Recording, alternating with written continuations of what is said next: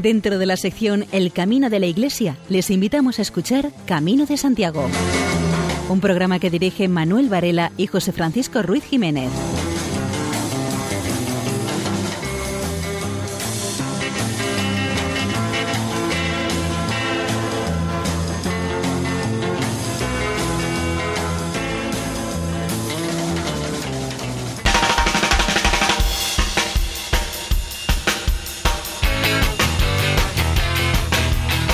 Noche más nos encontramos con todos ustedes en el programa Camino de Santiago en la sintonía amiga de Radio María. Y comenzamos, por supuesto, dándoles la más cordial bienvenida.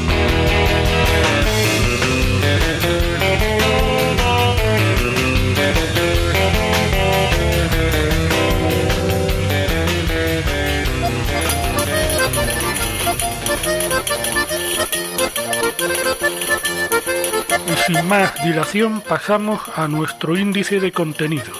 Habrá secciones habituales en el programa, como Símbolos del Camino, en la cual María José López nos hablará sobre los cruceiros.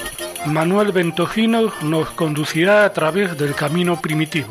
Luis Miguel Gálvez se encargará, como siempre, de despertar nuestro apetito en la sección Viandas en el Camino. Como invitado tendremos al gerente de la Sociedad de Gestión del Jacobeo.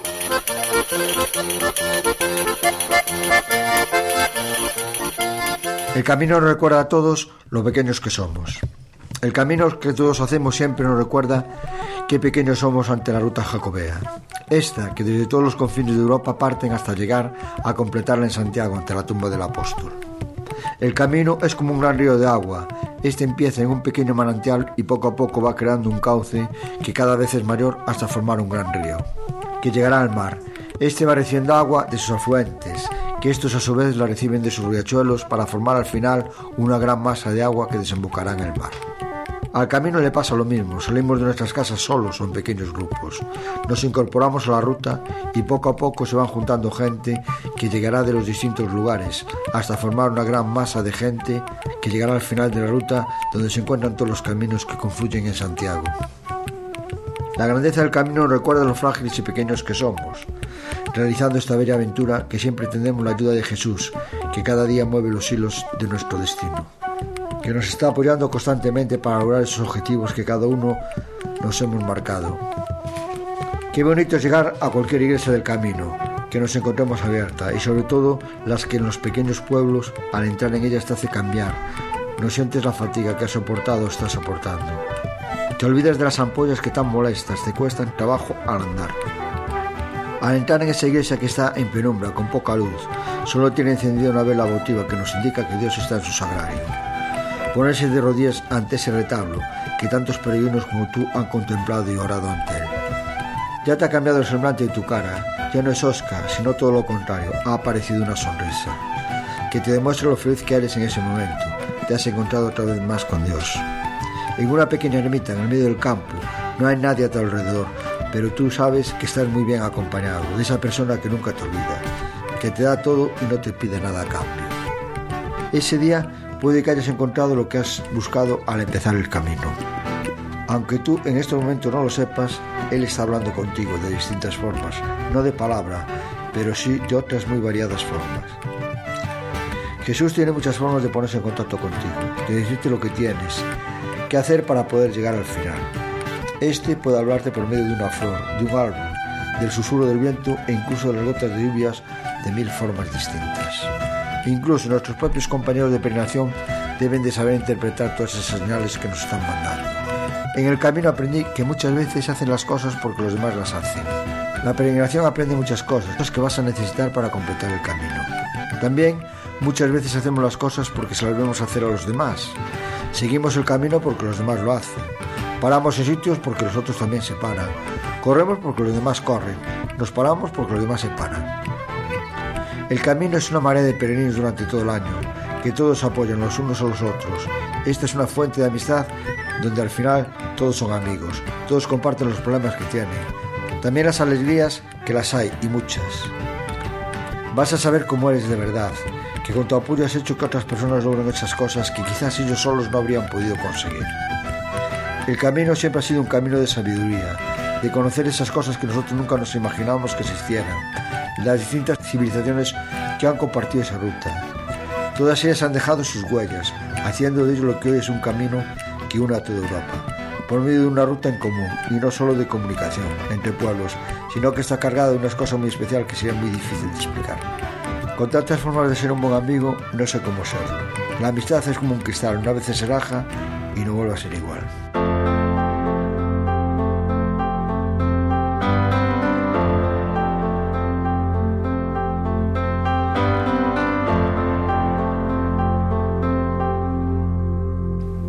Dos caminos se bifurcaban en un bosque amarillo, y apenado por no poder tomar los dos, siendo un viajero solo, largo tiempo estuve de pie, mirando uno de ellos tan lejos como pude, hasta donde se perdía en la espesura. Entonces tomé el otro, imparcialmente, y habiendo tenido quizás la elección acertada, pues era tupido y requería uso, aunque en cuanto a lo que allí vi, hubiera elegido cualquiera de los dos. Y ambos esta mañana yacían igualmente. Oh, había guardado aquel primero para otro día. Aun sabiendo el modo en que las cosas siguen adelante, dudé si debía haber regresado sobre mis pasos. Debo estar diciendo esto con un suspiro de aquí a la eternidad. Dos caminos se bifurcaban en un bosque y yo, yo tomé el menos transitado y eso hizo toda la diferencia.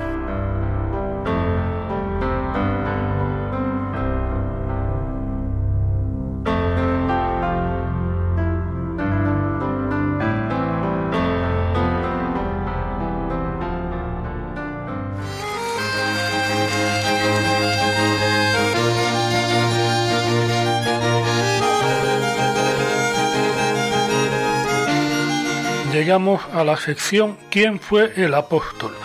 Nos lo explica Manuel Ventojino. La Madre María de Agreda del siglo XVII relata la aparición por dos veces de la Virgen al apóstol. La primera tuvo lugar en Granada. Los judíos del lugar estaban indignados por las conversiones de Santiago y deciden encarcelarlos y degollarlos. Así lo hacen.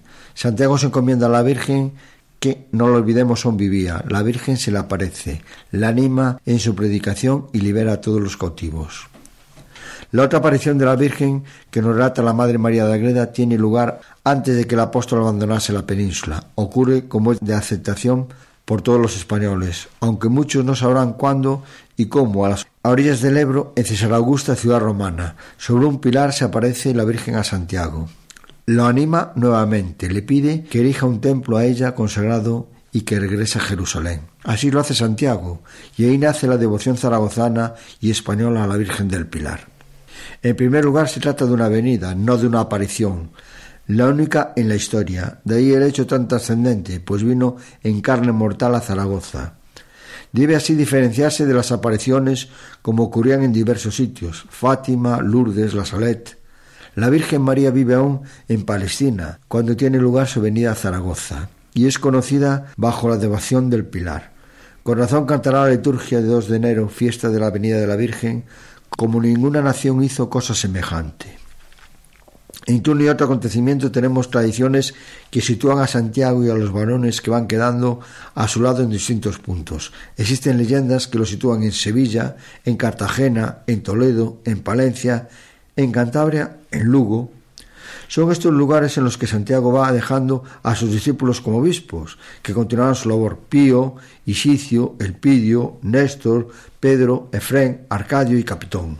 Según dice el jesuita y escritor español Fidel Fita y Colomé, en la página 66 de sus obras Recuerdos de un viaje a Santiago de Galicia, el apóstol Santiago. Debió de salir para España a principios del año 40 y pudo permanecer en ella hasta finales del 41 o principios del 42 pues su martirio acaeció antes de la Pascua de este año.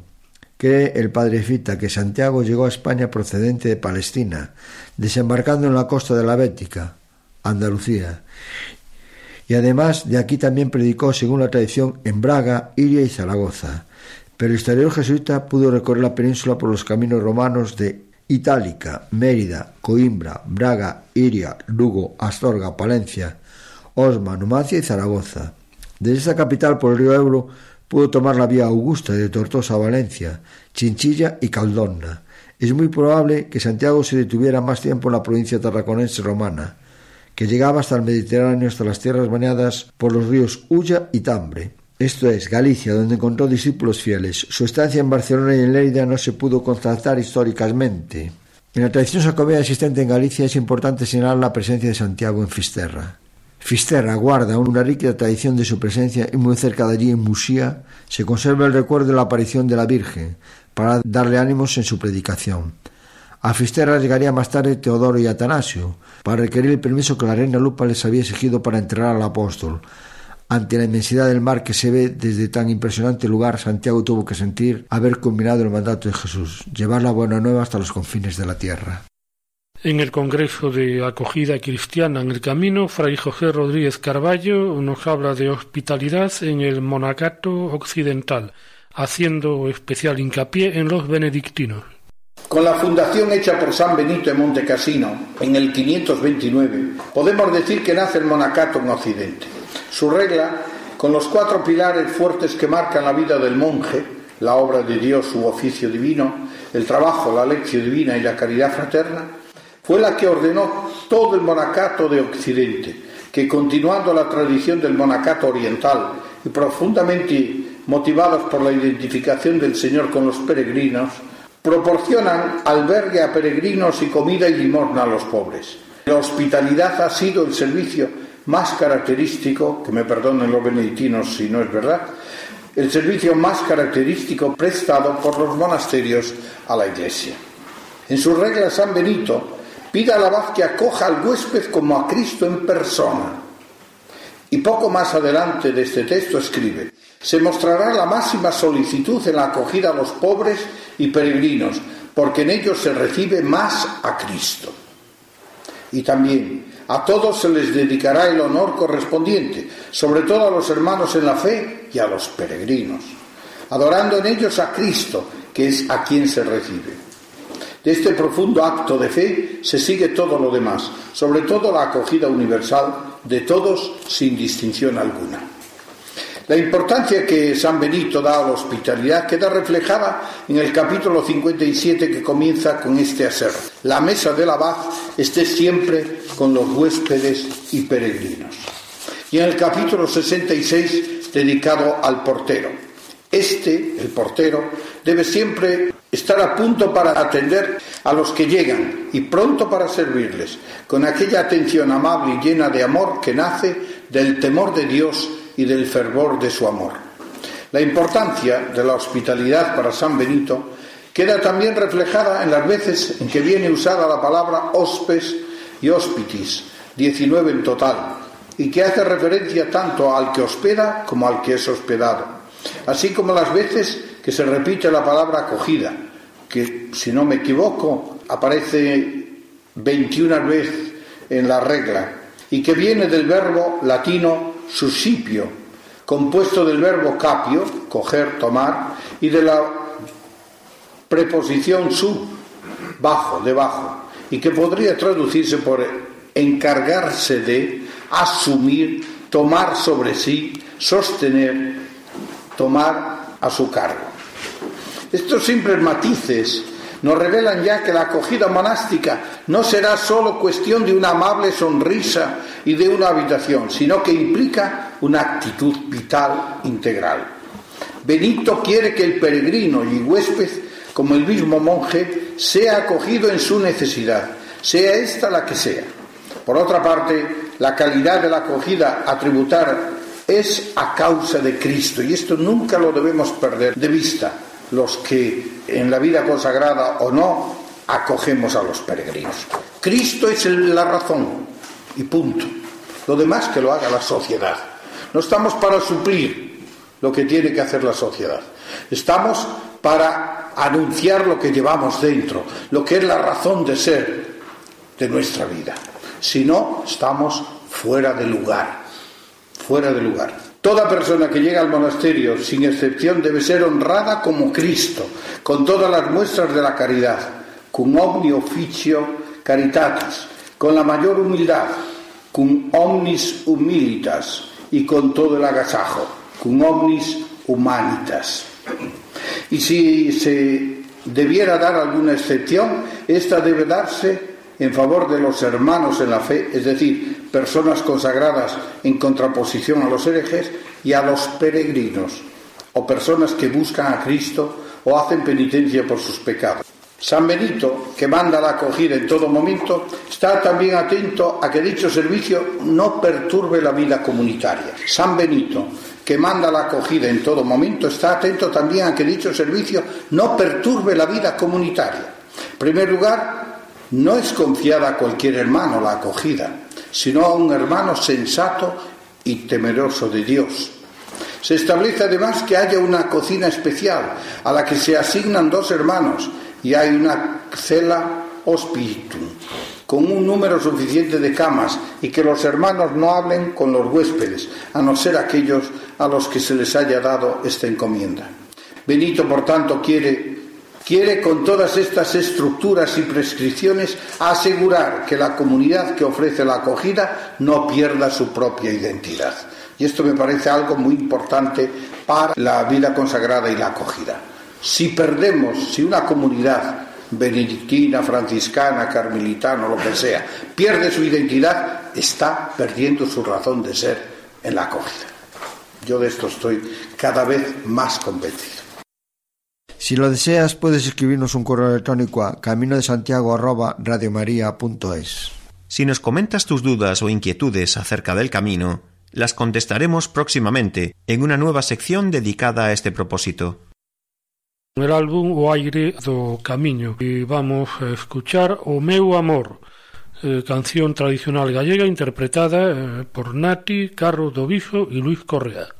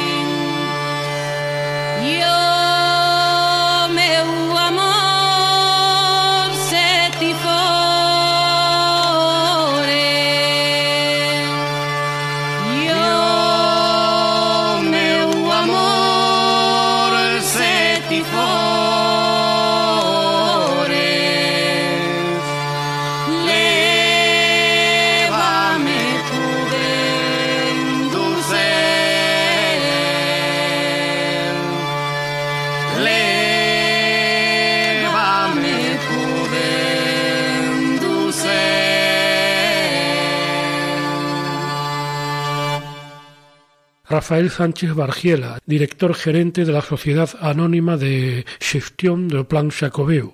Yo represento a la Sociedad Anónima de Gestión del Plan Xacobeo, una sociedad anónima de la Junta de Galicia, que es la encargada de la gestión del Camino de Santiago en esta comunidad autónoma y que nos toca la gestión de, de los 1.300 y algo kilómetros de Camino de Santiago que está declarado en esta comunidad autónoma dentro de los siete caminos terrestres y el camino marítimo del Mar de Arousa o de la Traslatio. Vivimos un momento de, de que el Camino de Santiago estamos asistiendo y es ya un lugar común decir que se está redimensionando, que está variando, que es algo dinámico no es algo, tiene si quieren un doble nivel. Por un lado queremos mantener una autenticidad, una, una historicidad del camino, pero al mismo tiempo el camino se va adaptando y va respondiendo a las necesidades de los hombres y mujeres de cada tiempo, va respondiendo a las demandas que estas personas eh, realizan y que encuentran satisfacción en algún sentido en el camino, por eso lo siguen realizando. El camino que era un fenómeno europeo, decía Goethe que Europa se construyó peregrinando a Compostela, hoy en día ya no es un fenómeno europeo, se ha redimensionado. De los 237.886 peregrinos que el año pasado recibieron la Compostela, pues casi un 50 y mucho por ciento, casi un 60% de los peregrinos eran ya extranjeros, no eran españoles. 2013 fue el primer año, el 2014 el segundo año en que asistimos a este fenómeno, lo cual es algo, una novedad también, porque está hablando de un nuevo ¿Cuál es la motivación o lo que impulsa a esta gente a acudir a realizar este camino de Santiago? También se está redimensionando, se están modificando estas motivaciones.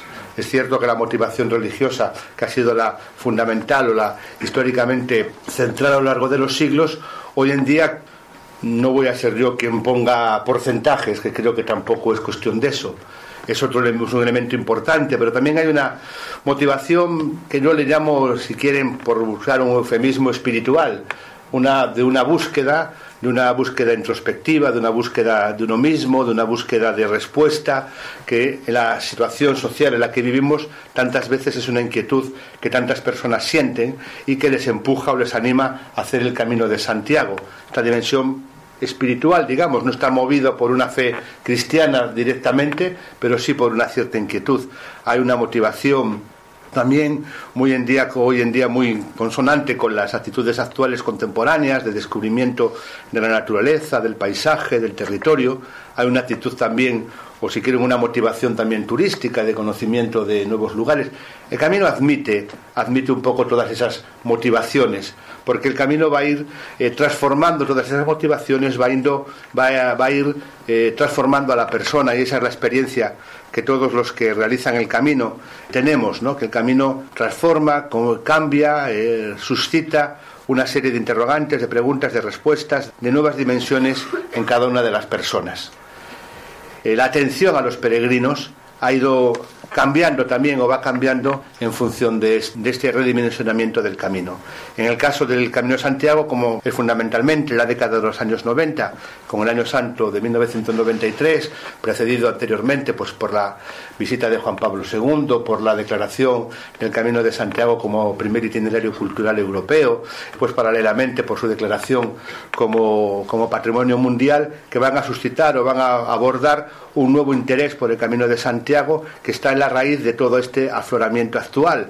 Estamos hablando también de un momento en que estábamos viviendo todo el proceso de construcción europea, de integración de España en Europa, y entonces esto también va a ser utilizado, va a ser una de las motivaciones, uno de los elementos que impulse todo este redimensionamiento del Camino de Santiago dentro de todo un proceso complejo donde hay una serie de factores, también la secularización y que la Iglesia encuentra también en el Camino de Santiago un elemento también de respuesta a los procesos de secularización, etcétera. Había una frase, uno de los impulsores de todo el proceso de reconocimiento del Camino de Santiago como primer itinerario cultural europeo por parte del Consejo de Europa, que es José María Ballester. Dice José María Ballester que cuando se impulsó esta declaración del Camino de Santiago como primer itinerario cultural europeo, no proponía únicamente la revitalización de las peregrinaciones en el plano de lo espiritual, ni su exclusiva interpretación cultural, como tampoco ofrecía un nuevo producto turístico que muchos tanto preconizaban de aquella y aún ahora. Se trataba que esos itinerarios volvieran a ser,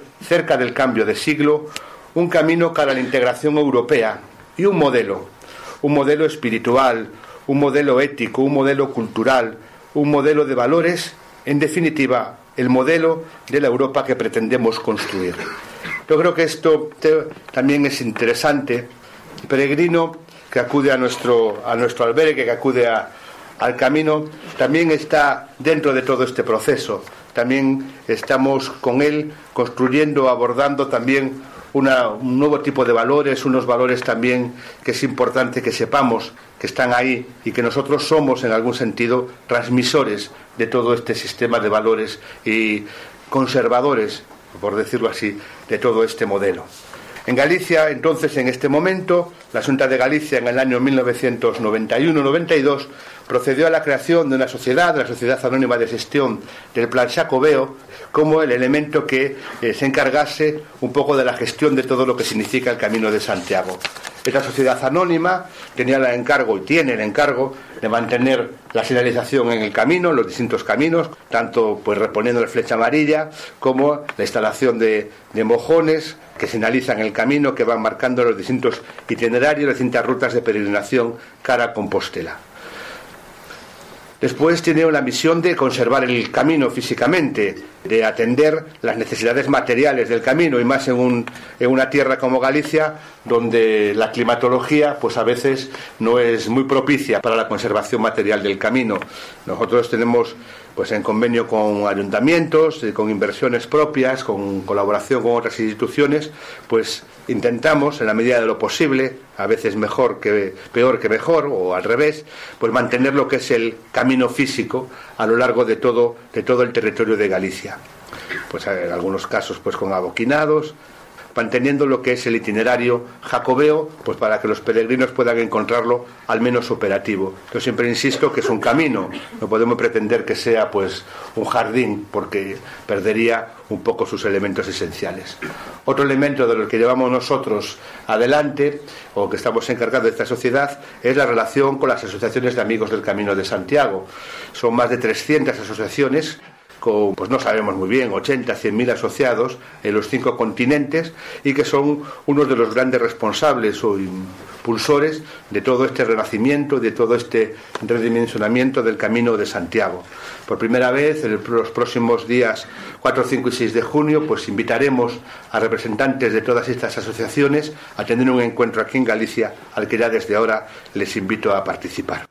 Y después tenemos también una misión de llevar adelante distintos programas de promoción o de difusión de lo que significa la cultura jacobea estos años, pues este año estamos celebrando pues, el octavo centenario de la peregrinación de San Francisco a Santiago de Compostela, un programa que abarca desde finales de 2013 hasta junio de este año 2015 y que nos ha llevado pues, a realizar una serie de actividades y también llevamos adelante distintos programas de investigación, de nosotros depende el Comité Internacional de Expertos del Camino de Santiago y la realización de distintas publicaciones de investigación y de documentación sobre el camino. Nos parece también un elemento fundamental de mantener este aspecto de de investigación, elemento representativo de este trabajo, la revista Límina que lleva que, publicamos, presentaremos ahora dentro de poco el número 5 de esta publicación dedicada a la investigación de, sobre el Camino de Santiago y las peregrinaciones.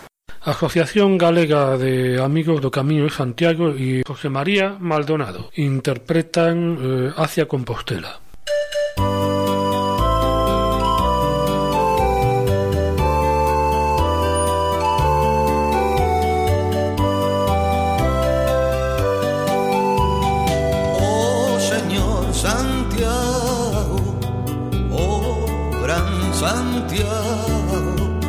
Arriba y adelante, adelante, arriba y adelante, hacia Compostela, hacia Compostela, hacia Compostela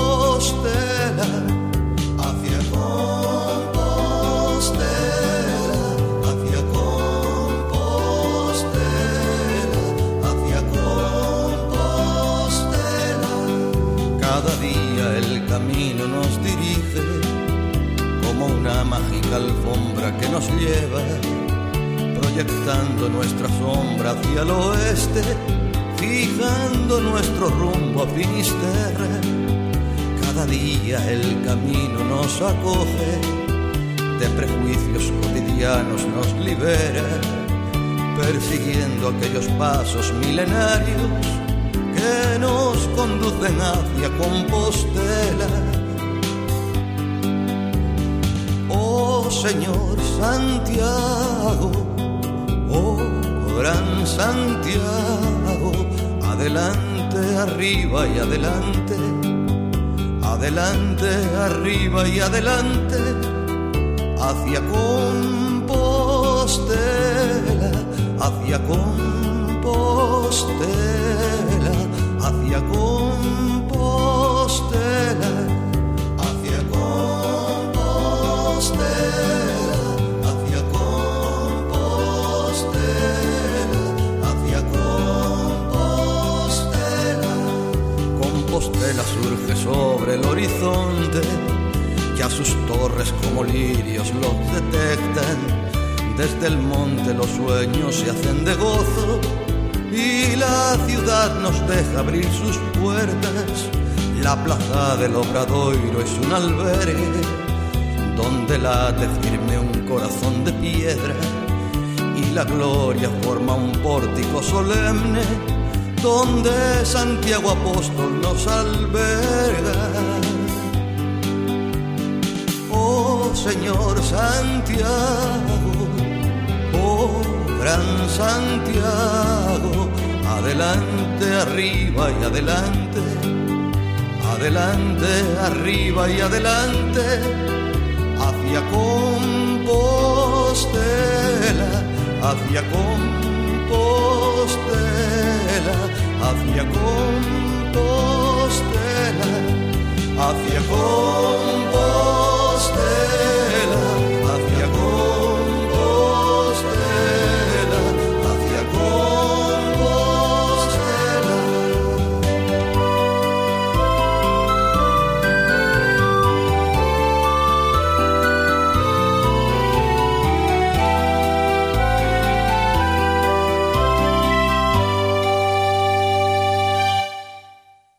Están ustedes en la sintonía de Radio María.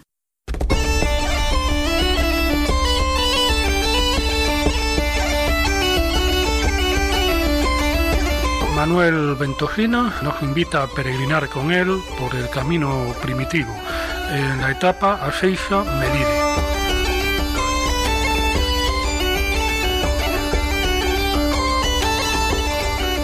Llegamos al lugar de Asís donde empezamos la etapa de hoy y ya a esta hora el sol ya pega fuerte, aunque la temperatura es agradable. Al final de la etapa ya el calor apretaba de verdad. Aquí en Asís cuenta con un albergue de la Junta de Galicia, de reciente creación, así como una casa de turismo rural. Los dos son de reciente creación. Esta es una ruta accesible para los peregrinos. Desde aquí hay una pequeña cuesta que sube con bastante facilidad. Vamos llegando a la Sierra do Careón. Esta sierra tiene un gran valor ecológico por su flora. Hay plantas endémicas y por su fauna. Conserva fauna casi desconocida en Galicia. Esto no es obstáculo para el peregrino, pues las rampas que tiene que sortear son suaves. Una vez acabada la Sierra de Careón salimos de la provincia de Lugo y entramos en la de La Coruña, en el concello de Toques, discurriendo por él, pero no llegaremos a la capital de dicho concello.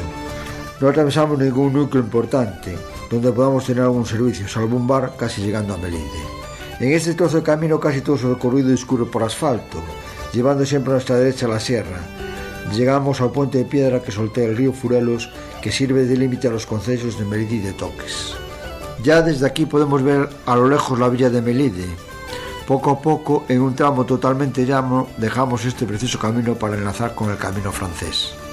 La villa de Melinde nos recibe con una gran cantidad de público, pues se está celebrando la fiesta del Melindre.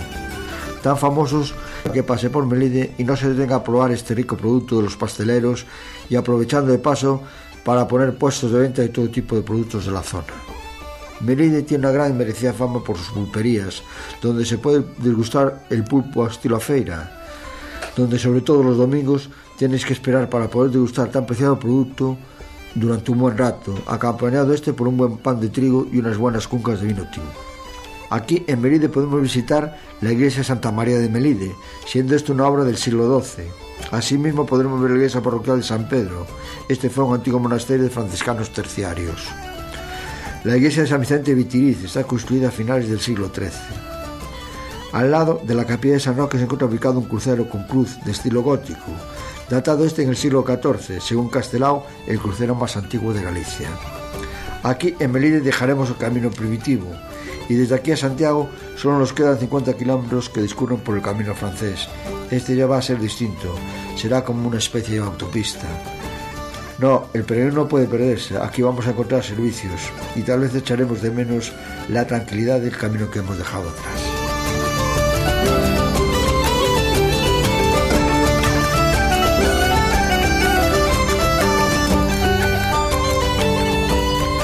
María José López nos introduce una vez más su sección Símbolos del Camino.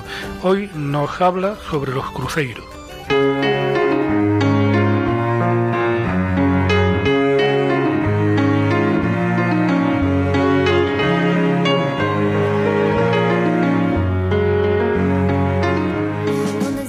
Más de una vez se ha pensado y afirmado en escritos que los cruceros eran señales indicadoras del Camino de Santiago, cuando no es así, de una manera exclusiva.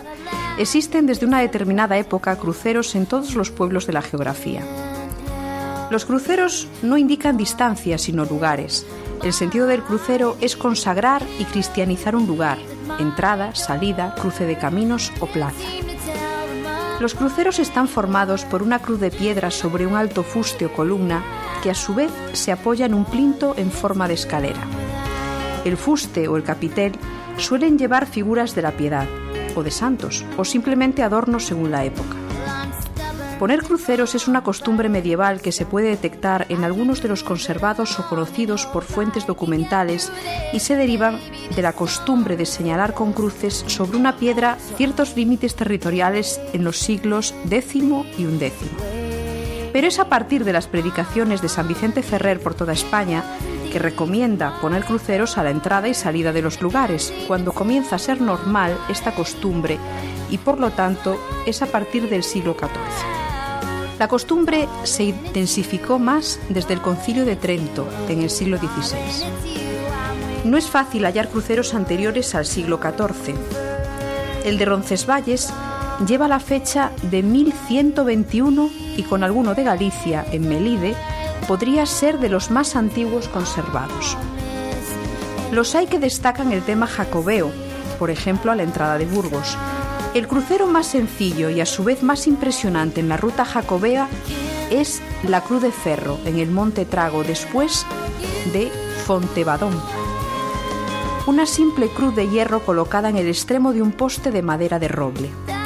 Se sujeta por una verdadera montaña de piedras arrojada por los viajeros a su paso es tina mamua gallega que hace de plinto, de escalones y de base de un poste o eje cósmico rematado por la cruz sobre el vértice de una montaña. No conozco mejor manifestación de lo celeste en todo el camino de Santiago. El crucero es como un árbol o como una columna, un eje cósmico del mundo señalando lo de abajo y lo de arriba, situado en un lugar se fija como centro en forma de escalera que comunica lo de abajo con lo de arriba, la tierra con el cielo. Máxime cuando encima está la cruz y abajo los escalones indicando sentido ascensional. Con el travesaño de la cruz que corta la dirección el tronco vertical, también la cruz significa oposición de contrarios, dolor, lucha, estar crucificado en la línea del horizonte del camino. El crucero es poste, eje, escalera, montaña y cruz. Algunos cruceros nuevos situados a la orilla del camino de la carretera no son acertados en la forma ni en el lugar. En algún caso se fabrican cruceros imitando a los antiguos con mayor o menor acierto perdidos en la ciudad. Y no deja de haber alguno moderno, como es el caso de Montserrat. Con los cruceros suelen confundirse a veces las señales jurisdiccionales, como son los rollos y picotas, y éstas se confunden entre sí porque el sentido jurisdiccional de poder y dominio se confunde con el poder de administrar justicia y castigo en la picota. Un decreto del año 1813 ordenó destruir todos los signos de poder referentes al antiguo régimen, por lo que no son pocos, aunque muy bellos, algunos de los conservados. Cerca, en la misma provincia de Palencia, destacan el de Villalón de Campos o Medina de Río Seco. El rollo y la picota no son evidentemente signos jacobeos, aunque el de Boadilla muestre adornos de conchas.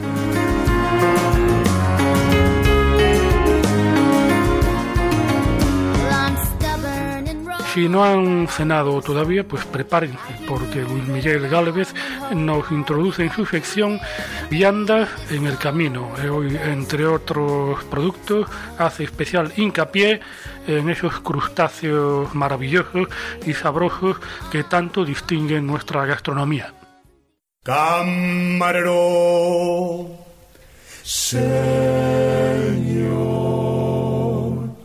camarero,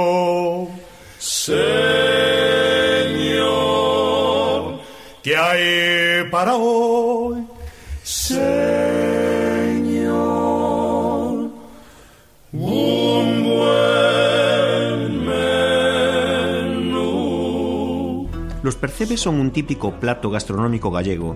Se trata de un crustáceo cirrópodo en forma de dedo recubierto de una piel negra gomosa y a la vez flexible y terminada como en una pequeña pezuña blanca. Crecen formando ramos adheridos a las rocas.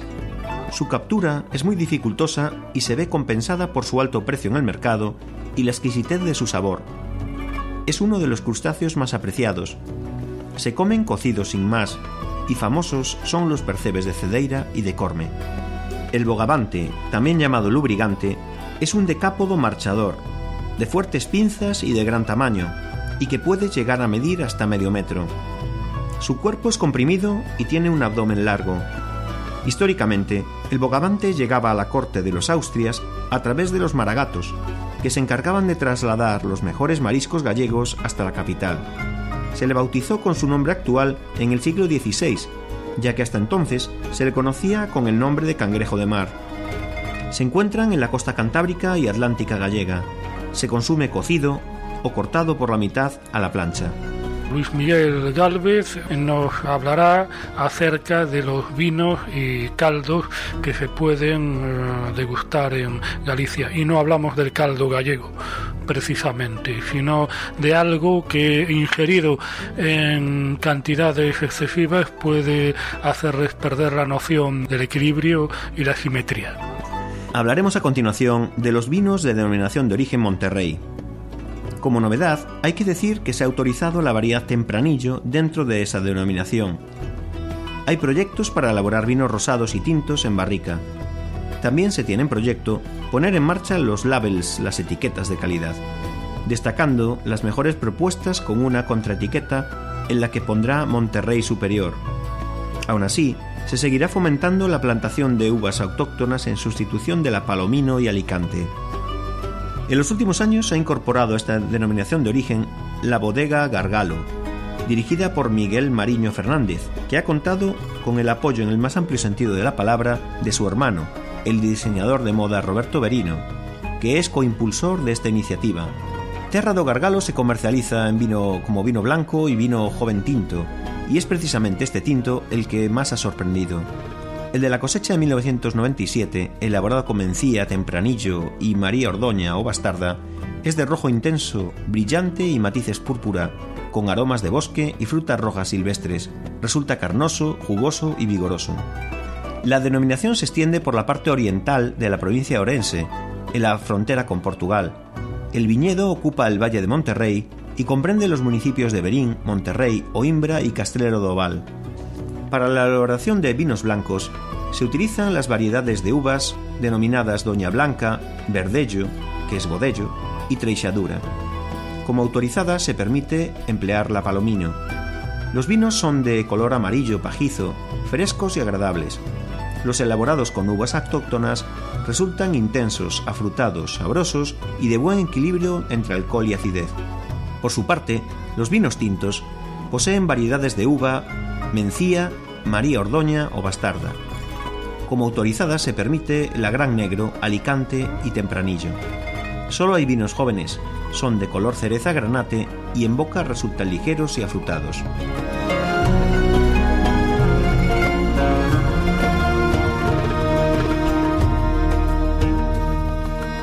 Están ustedes en la sintonía de Radio María.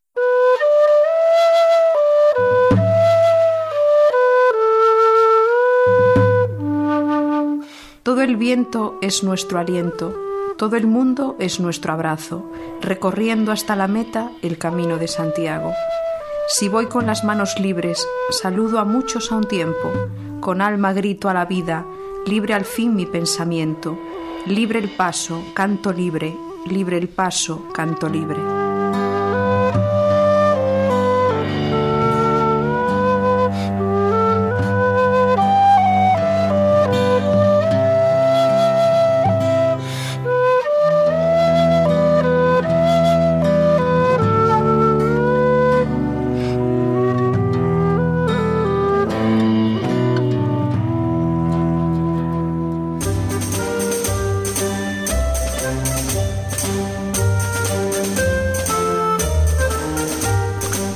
Cinzo de Limia contará con un albergue de peregrinos.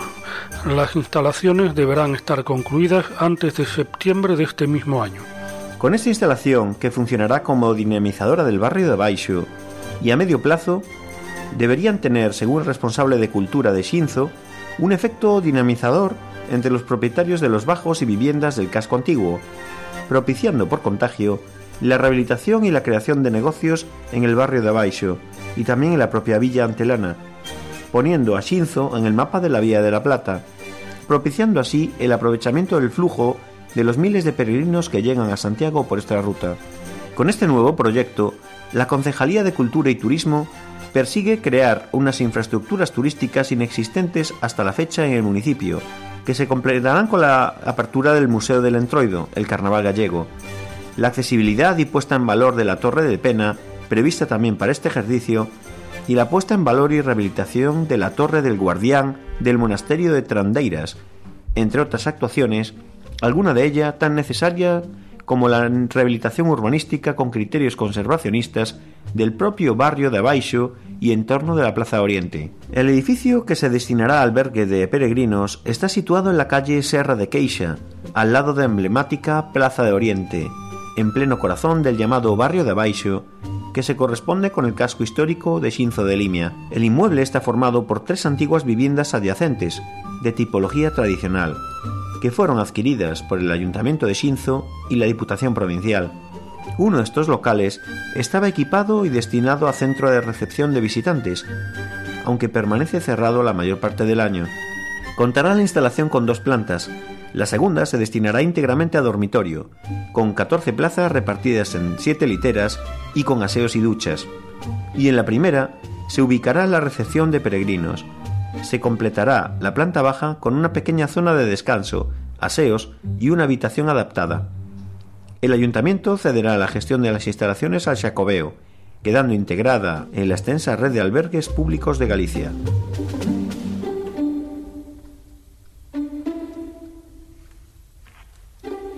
Se ha puesto en marcha una campaña de hospitaleros voluntarios en el que participarán varios estadounidenses. Un miembro de American Pilgrims inauguró en el albergue de Ribadiso, en el Concello de Arzúa, la campaña experimental de hospitaleros voluntarios puesta en marcha por la Dirección General de Turismo para mejorar la atención a los peregrinos extranjeros en el camino francés.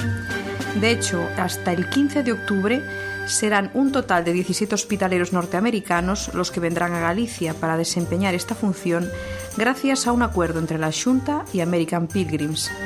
La estancia de cada uno será de 15 días, pero no será este el único albergue en el que se desarrollará la iniciativa.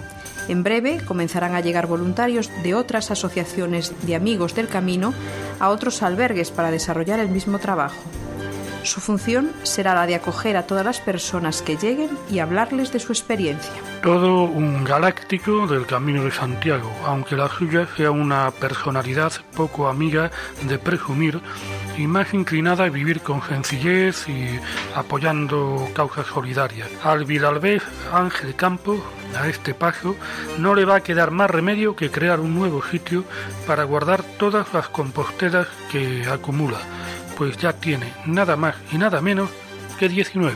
Una nueva peregrinación por el Camino Norte acabada ayer engorda el currículo de este peregrino, que no solo vive prácticamente enganchado a la sana costumbre de recorrer las rutas jacobeas, sino su casa además está próxima al tramo que pasa por el casco urbano de Villalba, en Lugo. La última peregrinación ha tenido como salida Vilanova de Lorenzá, de esa localidad mariñana, a Gontán, a Badín, de ahí a Villalba, de Miraz, Friol a Arzúa, de Arzúa a Pedrozo, Pino, y de Pedrozo Pino a Santiago. Las muchas veces que completó su itinerario lograron evitar una emoción que él, por otro lado, no se esfuerza en disimular. Entras en la plaza del Obradoiro y te emociona. Entras en la catedral y también. Afirmaba hoy ya de vuelta a la capital de la tierra llana. Como en otras peregrinaciones, esta le ha servido para encontrar caminantes de los más variados orígenes. Un italiano y dos vascos completan la lista de conocidos. Los que coinciden en la ruta parecen forjar entre sí un vínculo muy profundo. Esta peregrinación además le ha servido para comprobar de modo casual que la resistencia de sus piernas no pasa inadvertida.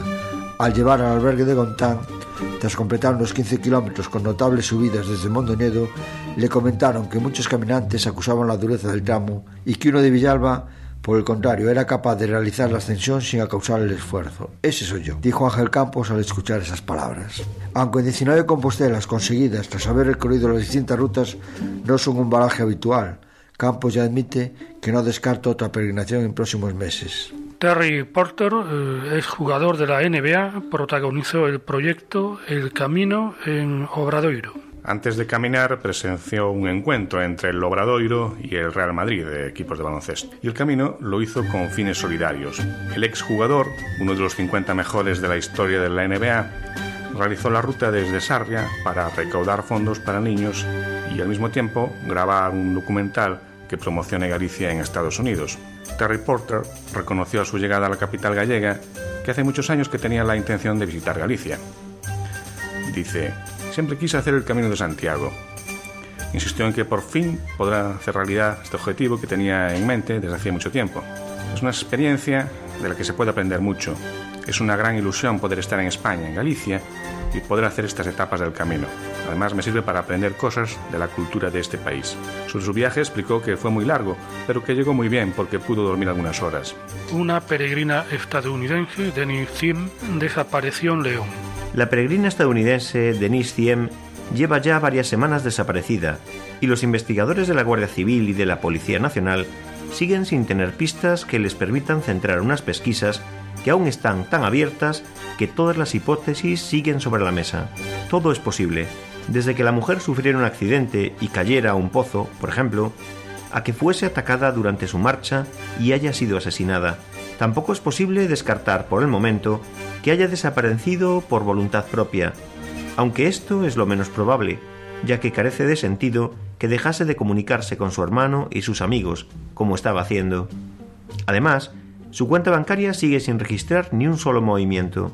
El último que la vio con vida sigue siendo un peregrino italiano, Giorgio Cadoni, con el que Denis Thiem coincidió en Astorga el 4 y el 5 de abril. Ambos durmieron en el mismo albergue de la ciudad leonesa, el de San Javier, y por la mañana del día 5, unas peregrinas alemanas les vieron en una cafetería cercana a la catedral e incluso charlaron con ambos. La mujer desaparecida les dijo que tenía pensado ir a misa y que después caminaría hasta la localidad de El Ganso, a menos de 13 kilómetros de Astorga.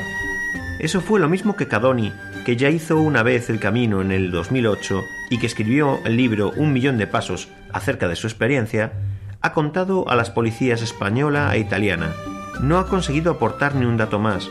La investigación es compleja, porque Cien caminaba sola, y lo hacía a un ritmo mucho más lento que el resto de peregrinos. Acostumbraba a realizar pequeños trayectos de entre 10 y 15 kilómetros, lo que hizo que no coincidiese con las mismas personas a lo largo del trayecto. Eso ha hecho que ningún peregrino haya sido capaz hasta la fecha de aportar datos que esclarezcan el caso. La pista de Denise se pierde a mediodía del 5 de abril en Astorga. Nadie sabe si partió o no hacia el Ganso, ni si llegó a esta localidad, en la que pretendía hacer noche.